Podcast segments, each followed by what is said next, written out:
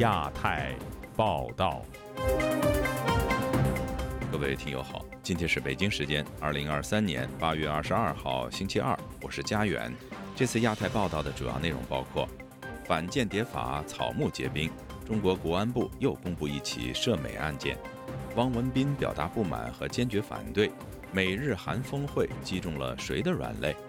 央行降息，股市疲软，中国官方警告防范债务风险。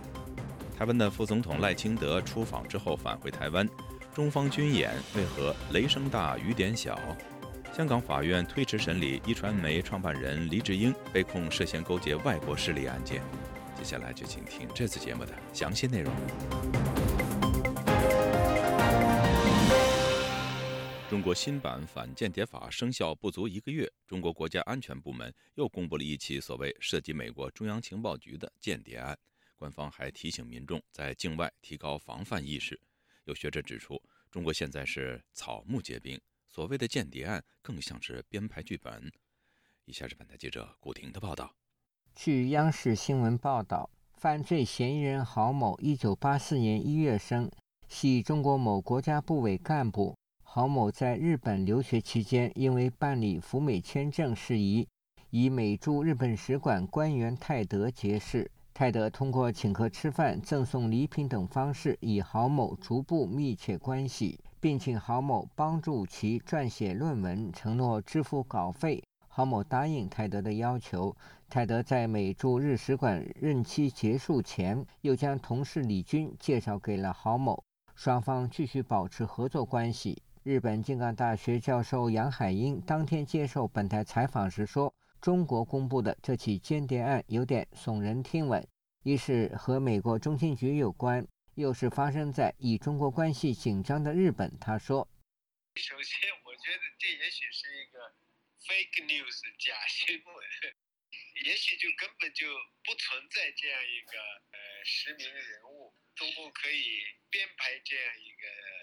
剧本呐，或者说这个帝国主义亡我之心不死。美国和日本，因为舞台是日本嘛，有针对的这个明确的对象。根据官方通报，郝某留学期满前，李军亮明美国中央情报局东京站人员身份，对郝某实施策反，要求其回国后进入中国核心要害单位工作。郝某表示同意，与美方签署了参谍协议。接受美方考核和培训，郝某回国后，按照中情局要求，设法进入中国某国家部委工作，在境内与中情局人员多次秘密接头，提供情报并收取间谍经费。不过，中国官方并未说明郝某在哪一个部门工作。又是如何取得掌握情报的工作，以及在何处与中国情报人员秘密接头等？澳大利亚悉尼科技大学教授冯崇义接受本台采访时说：“自新版国安法实施后，中国反间谍部门进入了草木皆兵的状态。他这种新的法律，嗯，是给国安人员授权作恶，他们就有这个强烈动机。”制造这种冤假错案去邀功来，他完全可以瞎编一个故事，然后当真的向全世界发布，用他的这种严刑逼供也好，秘密秘密这个这个审查也好，那逻辑罪名把你把你整数，就这种迫害机制是极端恐怖的一种机制。官方最后提醒国内民众，在境外要切实提高防范意识，自觉抵制可疑人员的利益诱惑，避免因小失大。旅日学者马先生对本台说：“中国情报部门近期频繁宣布如何防范间谍和举报可疑人士，让许多本想回国的留学生望而却步。那这从反面呢，也印证了国家安全机关他们。”真正的反间谍的方向是应该针对公职人员，针对党政干部，尤其是一些涉密部门工作人员和领导干部。而国家安全机关大张旗鼓的搞全民抓间谍、全民抓特务，啊，实际上呢是一种其实是醉翁之意不在酒，而是要煽动仇外排外民族主义情绪吗。自由亚洲电台记者古婷报道。美日韩三国领导人上个星期五在戴维营举行历史性峰会，并发表联合声明。中国外交部星期一对声明内容表示强烈不满和坚决反对。那么，声明中哪些内容点到了中国的痛处？未来美中在印太地区的竞争又将呈现怎样的新局面呢？以下是本台记者凯迪的报道。美国总统拜登、韩国总统尹锡悦以及日本首相岸田文雄十八号在美国马里兰州的戴维营举行首次峰会，并在会后发表了戴维营精神、戴维营原则以及协商承诺等三份文件。在联合声明“戴维营精神”中，三方批评中国近期在南海采取危险强势行为，以支持其非法海洋主张，并重申台海和平稳定是国际社会安全繁荣不可或缺的要素。周一，中国外交部发言人汪文斌针对记者的相关提问作出长篇回应。汪文斌指责说，美日韩三国领导人戴维营会晤，在台湾、涉海等问题上对中方进行抹黑攻击，粗暴干涉中国内政，蓄意挑拨中国与周边国家关系，严重违背国际关系基本准则。中方表示强烈不满和坚决反对，已向有关方面提出严正交涉。美国乔治华盛顿大学国际关系教授罗伯特·萨特告诉本台，他对中方的反应毫不意外。他们对澳英美联盟感到不满和惧怕，也对四方对话和七国集团感到不满和惧怕。他们严厉批评，并认为这对他们很危险。坦率地说，我觉得他们不知道该怎么办，因为这对他们形成了威慑。美国智库威尔逊中心基辛格中美研究所主任戴博则认为，美日韩这次峰会富有历史意义。最重要的就是因为美国跟韩国跟日本一直是盟国，可是韩国和日本之间并不是，而且因为他们的历史的恩怨，几十年来是难以合作。可是现在在中国日益增加的这个压力之下。他们两个和好了，他们三个领导人见面，就说明中国挑拨离间的这个战略已经失败了。这次戴维营峰会，美日韩三方宣布将在军事、经济、国际事务协调以及科技领域展开多方面合作，并寻求将这些合作制度化。其中，三方承诺将建立三边迅速沟通机制，透过热线共同应对区域内出现的紧急问题。此外，将每年至少举行一次元首、外长、防长以及国安顾问间的三边会谈，并将启动年度三方印太对话。中方则将美日韩这些合作视为打造东亚小北约，批评会晤散发冷战含义。中国外交部发言人汪文斌周一在回应中敦促美方将不寻求强化同盟关系、反对中国的表态落到实处，以及停止抹黑中方形象、停止制造分裂对抗等。萨特教授指出，中国非常害怕美国联手盟友共同应对中国挑战，而这正是美国的优势。这是美国的巨大优势，而拜登将其充分利用，并且是以非挑衅的方式。换句话说，美国在与中国竞争的时候，参与的不只是美国，它能够团结很多的重要国家，而现在韩国也加进来了，反制中国在广泛领域的挑战。萨特说：“反观中国，则缺乏真正盟友，他的伙伴都是交易性的。”针对联合声明重申台海和平稳定的重要性，中国外交部的回应中再次强调，台湾问题纯属中国内政。解决中国问题是中国自己的事，绝不接受任何人、任何势力打着和平的幌子干涉中国内政。萨特教授指出，美国在二十年前曾预测，若台湾遭到中国大陆入侵，除美国之外，没有其他任何国家会在军事上承诺协助。但如今情况已完全不同。今天，如果习近平计算说他计划攻打台湾，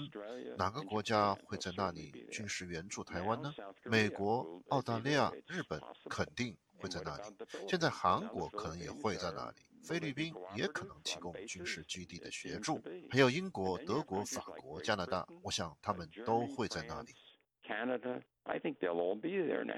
基辛格驻美研究所主任戴博则表示。戴维营峰会短期内不会对印太局势产生太大影响，但总体上，美国在印太区域正在得分，而中国国内经济疲软，让很多国家都对北京能否坚持下去产生怀疑。因此，北京目前面临更大的外交挑战。以上是自由亚洲电台记者凯迪华盛顿报道。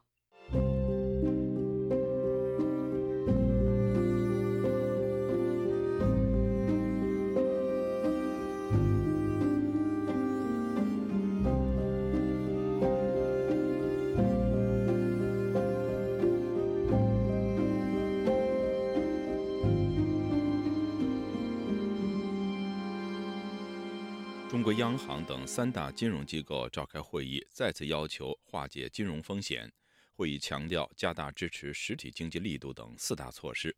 本周一，央行宣布降低贷款利率，但人民币仍然走软，股市也跌多涨少。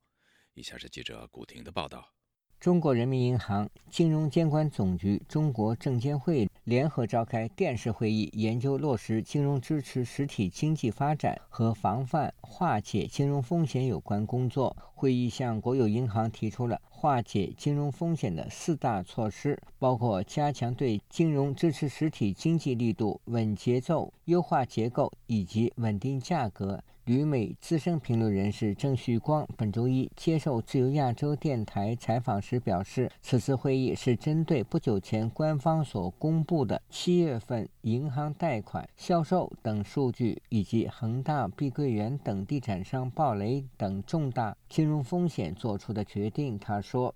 他是寻找新的贷款方向，银行的钱你必须投出去，但是呢，你现在银行钱投给地方政府。”投给房地产都是纾困，它不是，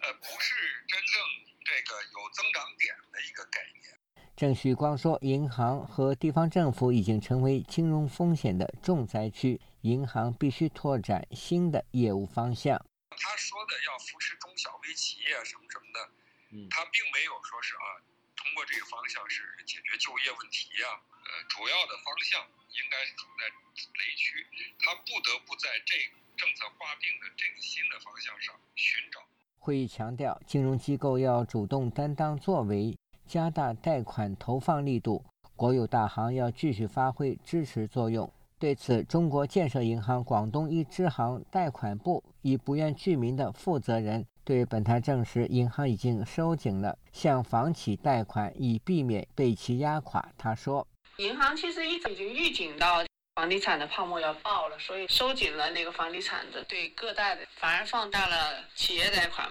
鼓励企业搞活经济呀。中国的经济光靠房地产肯定是不行的，一些实体经济中小企业遇到困难，银行尽量给他们批贷。这是中国人民银行新任行长潘功胜首次出席会议，也是金融监督管理总局成立后的首次联合会议。继碧桂园之后，上周五，SOHO 中国发布2023年度中期业绩公告。指旗下北京望京 SOHO 房地产有限公司，二零二二年八月收到当地税务机关的税项交纳通知，要求在当年的九月一日前支付 SOHO 项目相关土地增值税十七点三三亿元。对于 SOHO 中国出现的暴雷，天津媒体人何先生对本台说：“在中国现行体制下，任何行业都难逃暴雷。”商业的东西，一旦交到权力的手里面，它只能把它糟蹋掉，就不可能把它发展起来。因为对于权力来说，它没有创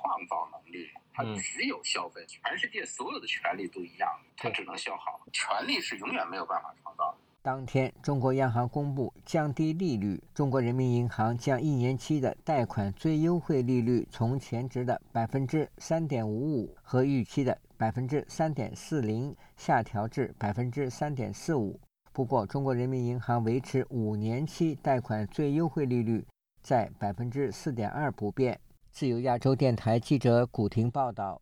房地产暴雷引发的中国经济问题已经升级为国际问题。韩国政府高调成立工作组，紧盯中国的经济变化，以及时做出应对。详情，请听记者陈子飞的报道。恒大、碧桂园和远洋集团等中国龙头企业的债务违约引起国际关注。韩国周日举行高层会议，讨论中国最新的经济状况，并宣布成立中国经济情况组，在财政部引领下，联合韩国央行和金融委员会等多个部门，密切关注中国的经济变化以及房地产引发金融风险加剧对韩国市场的影响。根据韩联社的报道，韩国政府认为碧桂园和恒大等引发的的金融风险，目前对韩国的实体经济以及金融市场的直接影响有限，但韩中的经济息息相关。如果中国的房地产风险波及全球的金融机构，拖累全球的经济增长，韩国经济也难免受到间接的影响。当局会密切留意，在必要时会出手稳控市场。经济学者施应表示，韩国政府成立工作组有标志性的意义，提早为中国暴雷引发的金融海啸主起防波提避险，也唤醒因为中国近期出台有利外商和房地产政策的海外投资者，要从梦中惊醒。本来呢，中国政府啊站台营造房市将来一片大好这种舆论，欺骗一些投资者在中国买房。韩国成立工作组，给还在对中国市场观望的、想要在中国投资房地产的韩国人呢，发出一个警告。恐怕现在啊，不光是机构投资啊，外国的散户都要从中国撤资了。那么这恐怕对于中国的房地产企业了啊、房地产经济来讲，绝对是一个噩耗。中国经济学者陈小龙表示，中国经济随随着房地产暴雷的连锁反应，会波及日韩和欧美等事务基金的投资。韩国政府此举是预示暴雷会接踵而来，想让中国政府负责任。成立这个组是一种姿态。希望对中国政府施加点压力，向中国政府能够顾虑国际关系，多少插点手，帮一把忙，让他们能够全身而退。但是我觉得这是一个梦想。有一句中国的俗话叫“肉包子打狗，有去无回”嘛。专制政权相当于黑道了，那他老大要赖账的话，你能拿黑道怎么办？中共是做了个梦，悲剧的是各国的商界也跟着做了梦，梦醒以后发现一场空。中国经济今后不再会有外资了。台湾政治大学国际关系研究中心研究员宋国成表示，中国经济的内爆已成为重量级的国际问题，影响到国际社会的稳定。韩国的做法是提醒各国要尽快做危机管理，同时中国对恒大等债务违约不救不管的态度，会影响到中国的国际形象。接下来有一带一路峰会嘛，哈，还有金砖呃会议等等的嘛。我请问，中共现在还能够投入多少资金去撒向这个国家吗？后继无力了，强弩之末了。中国现在已经没有什么能力去结交新的朋友了。国际社会会把中共当作是一个弃儿啊，敬而远之。我最好跟你不要有任何。呃，太多的瓜葛，不仅是习近平信用的破产了啊，未来更多的国家告别中国了，远离中国，不要被台风扫到了。他表示，中国作为大国，如果中国经济变差，导致政治动荡，一定会影响到国际的安定。就亚洲电台记者陈子飞报道。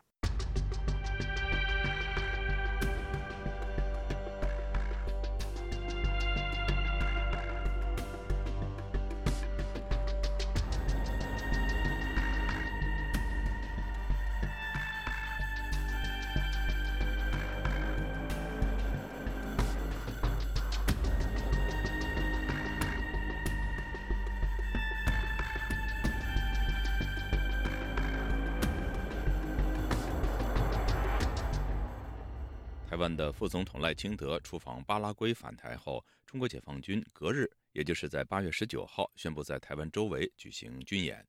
有台湾的军事专家认为，中方除了发表措辞强硬的声明外，演习的时间与规模却是雷声大雨点小。以下是本台记者黄春梅发自台北的报道：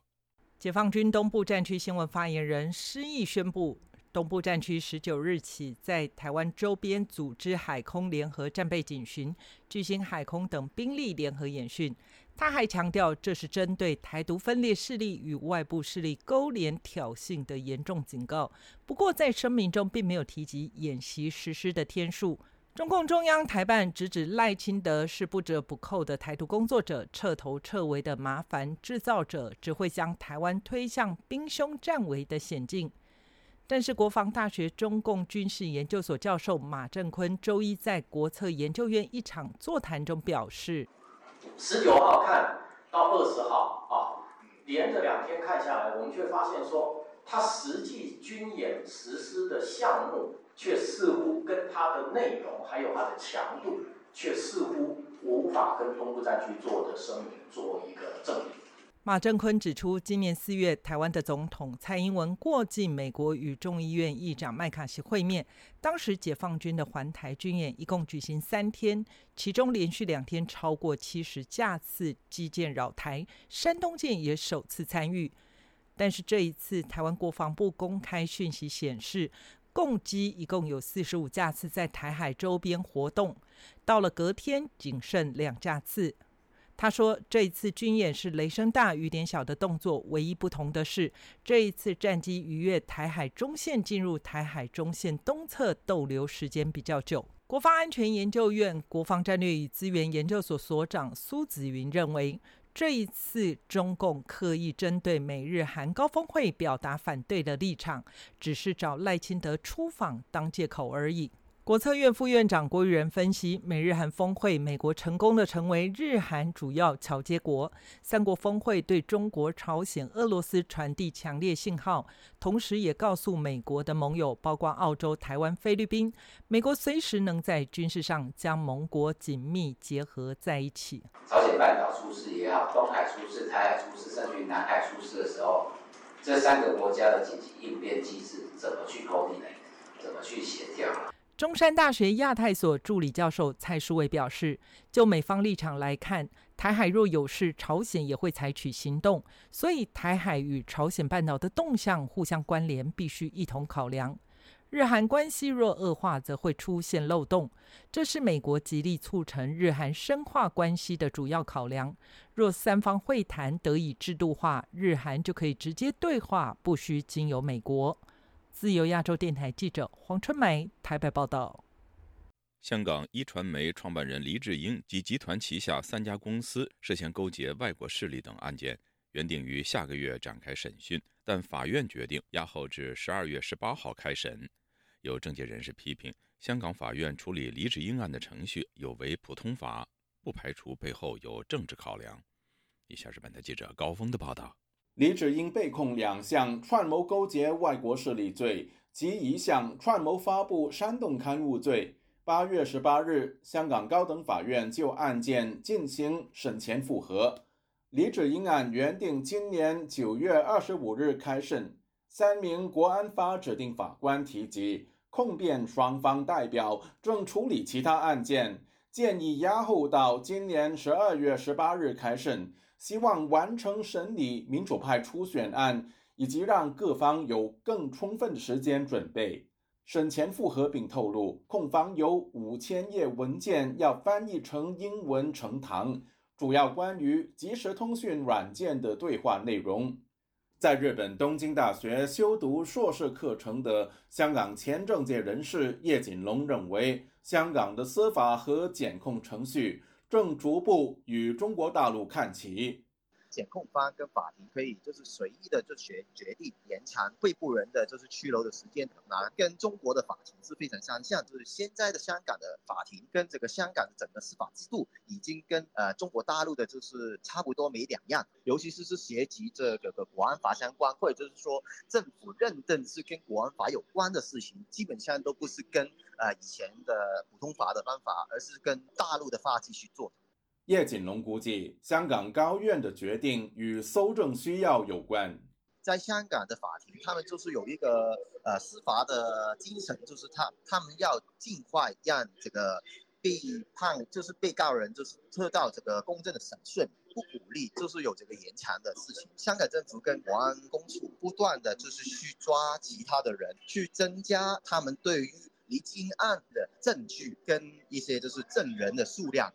香港立法会早前通过修改区议会的组成方式，令直选议席锐减。外界关注民主党等民主派政党会否派人参加今年十二月举行的选举。民主党高层早前透露，有个别成员表态希望参选。另一传统民主派政党民协也透露，最少两人正积极考虑。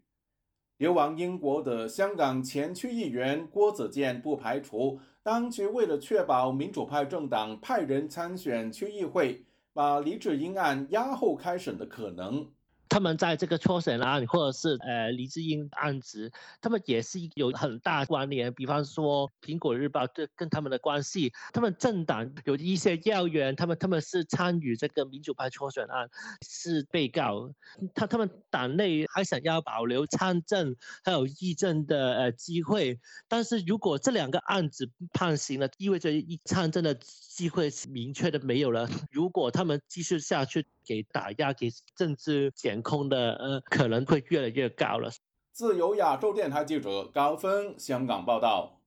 最近有美国媒体披露，中国在非洲的坦桑尼亚开办了一所专制主义培训学校，通过向当地执政党讲述带有浓厚中共独裁色彩的执政理念，还反击美国等西方国家推进非洲民主进程的努力。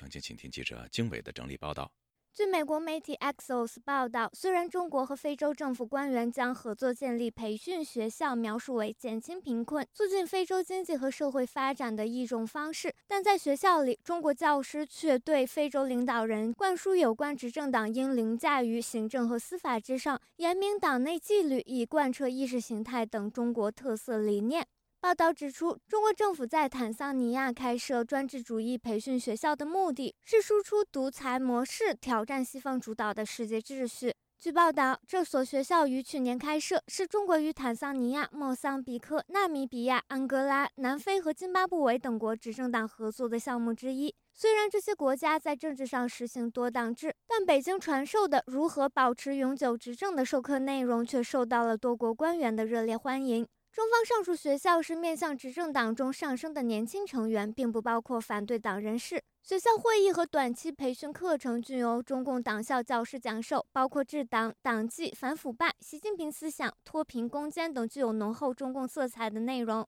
调查发现，这所学校受到中共中央党校高达四千万美元的资助，并由一家中方建筑公司承建。报道还指，恰逢中国某些行业因违规而遭受西方制裁之际，北京当局在非洲培养并不拒绝独裁主义的政治集团，不仅有望保障其贸易出口市场，而且也可以帮助中国重塑对外影响力，如在南海等核心利益问题上获得舆论支持，并削弱外界对北京恶劣人权记录的批评。有分析人士指出，中国输出专制模式可能会进一步削弱非洲国家脆弱的民主政治。自由亚洲电台记者金伟综合报道。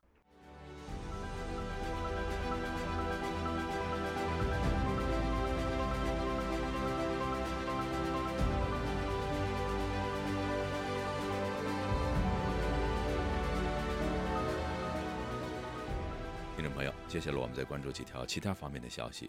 中国国家主席习近平已经前往南非的约翰内斯堡出席金砖国家领导人第十五次会晤，并对南非进行国事访问。习近平此行为四天，将同南非总统拉马福萨共同主持中非领导人对话会。路透社分析说，此次行程对于因政治问题增多而宁愿待在国内的中国领导人来说，是一次罕见的出国之行。美国商务部长雷蒙多本周将访华的消息，上个星期就已经见诸各大媒体的报道中。据路透社报道，中国总理李强星期一对外表示，中国愿意与美国共同努力，共同维护国际贸易规则，确保全球产业链的稳定。中国和美国完全有能力共同发展，并携手为全人类的美好未来做出更大的贡献。